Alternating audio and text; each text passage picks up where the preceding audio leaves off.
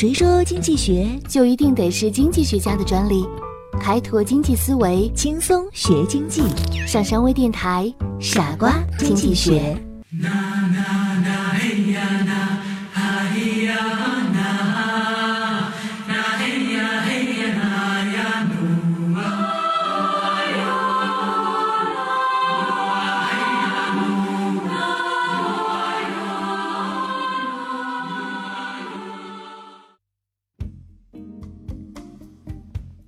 今天的内容，让我们首先从分蛋糕开始。有一家外企招聘员工，面试的时候出了这样一道题，要求应聘者把一盒蛋糕切成八份，分给八个人，但是蛋糕盒里必须要留一份，应该怎么分呢？面对这样的怪题，有些应聘者绞尽脑汁也无法完成。而有些应聘者却感到此题很简单，把切成的八份蛋糕先拿出七份分给七个人，剩下的一份连蛋糕盒一起分给第八个人，不就 OK 了吗？这就是著名的博弈论问题——蛋糕博弈，也就是分配问题。分蛋糕的故事在很多领域都有应用。无论在日常生活、商界还是在国际政坛，有关各方经常需要讨价还价或者评判对总收益如何分配。这个总收益其实就是一块大蛋糕。那么这块蛋糕如何分配呢？我们知道，最可能实现一半对一半的公平分配的方案是让一方把蛋糕切成两份儿，而让另一方先挑选。在这种制度设置下，如果切的不公平，得益的必定是先挑选的一方，所以负责切蛋糕的一方就得把蛋糕切得公平，才能让博弈的双方都满意。但是，这个方案极有可能是无法保证公平的，因为人们容易想象，切蛋糕的一方可能技术不到，或者是不小心切的不一样大。从而不切蛋糕的一方得到比较大的一半的机会增加了。按照这样的想象，谁都不愿意去做切蛋糕的一方。虽然双方都希望对方切，自己先挑。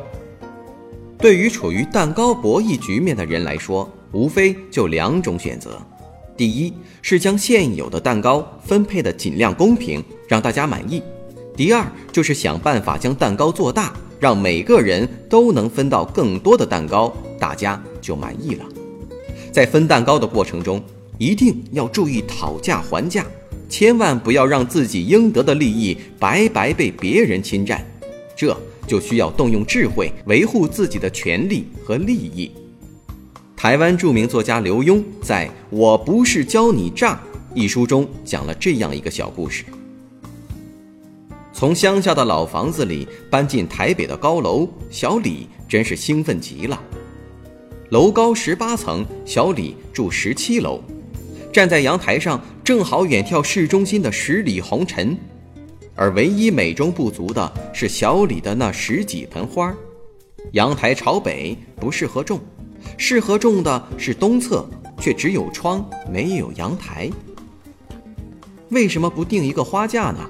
什么都解决了。有个朋友建议，并介绍了专门制作花架的张老板给小李认识。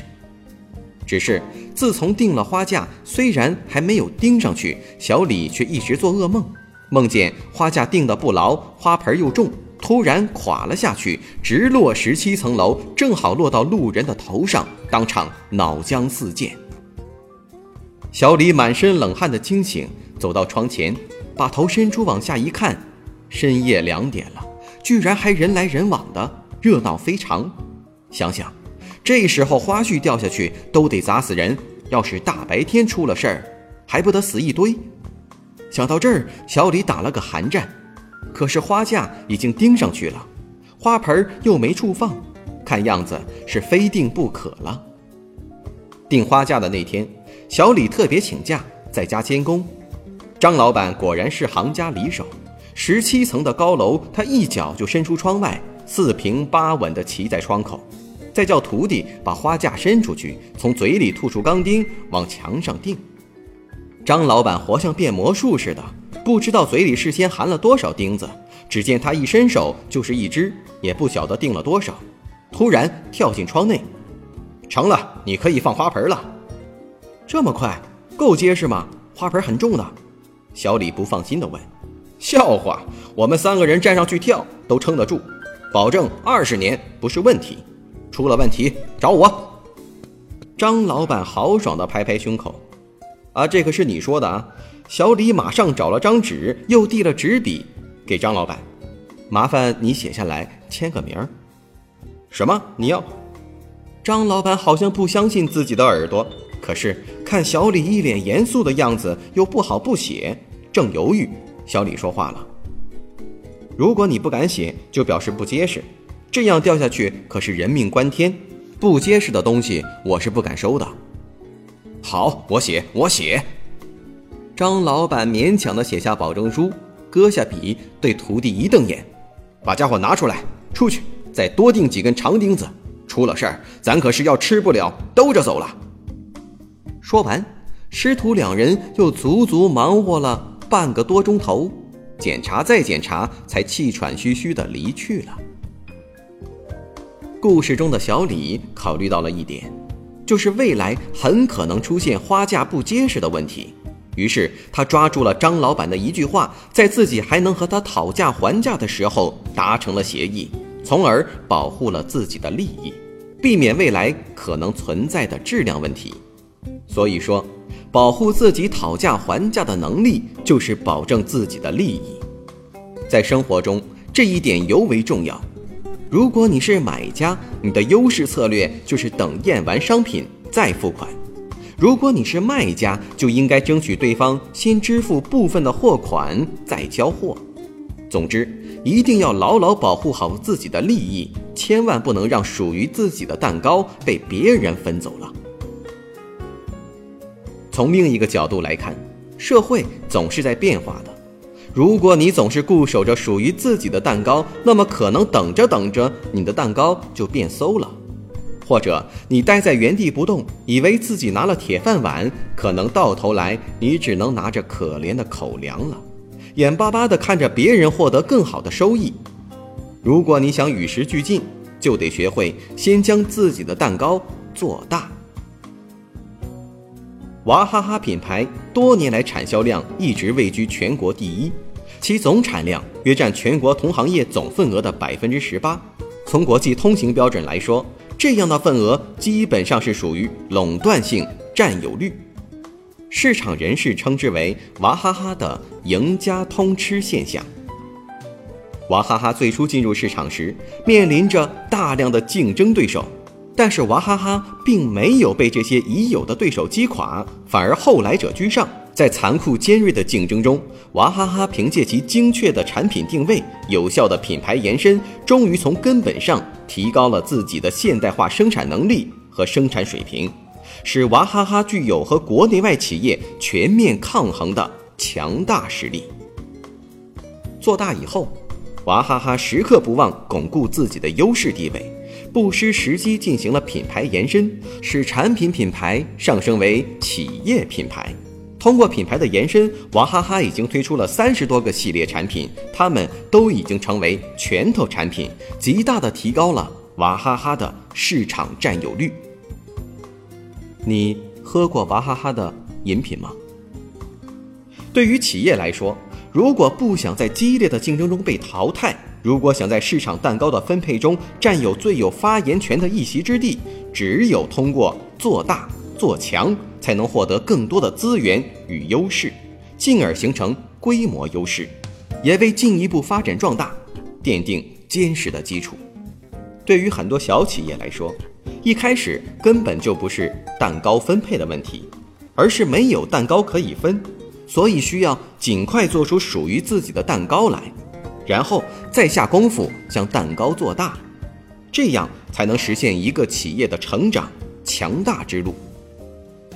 你可能不一定要穿美特斯邦威的衣服，但是作为中国人，一定知道美特斯邦威这个品牌。如今，美特斯邦威已经成为了年轻一代的时尚品牌。它的拥有者周成建在一开始的时候花费了很多的精力考虑它的名字，起初只是想借一个时尚的名字吸引年轻人的眼球，而现在，美特斯邦威确实成功了。如今的美特斯邦威已经成为了全国大型服装业中的一员。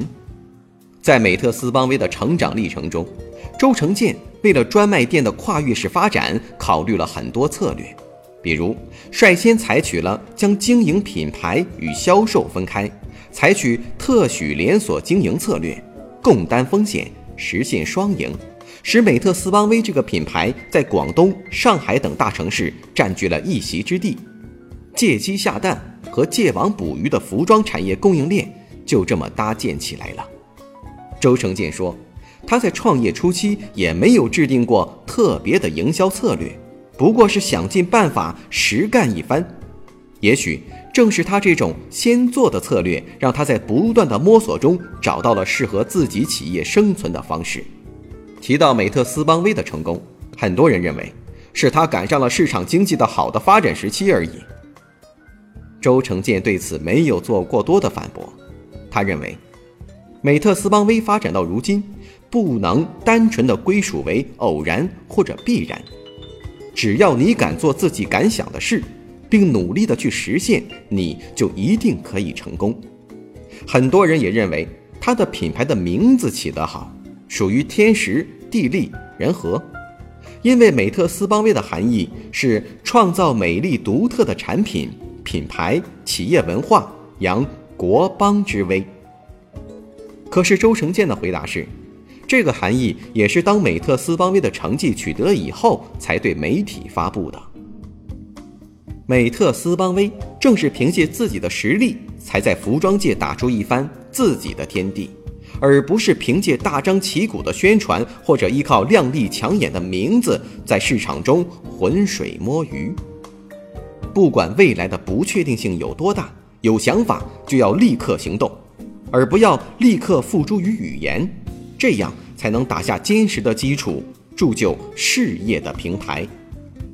美特斯邦威就是经历了从无到有、从小到大的发展历程，这种奋斗精神也是值得很多小企业学习的地方。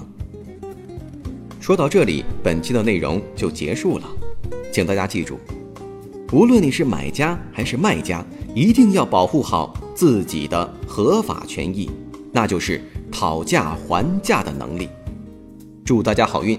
欢迎收听今天的傻瓜经济学，我是上山，我们下期节目再见。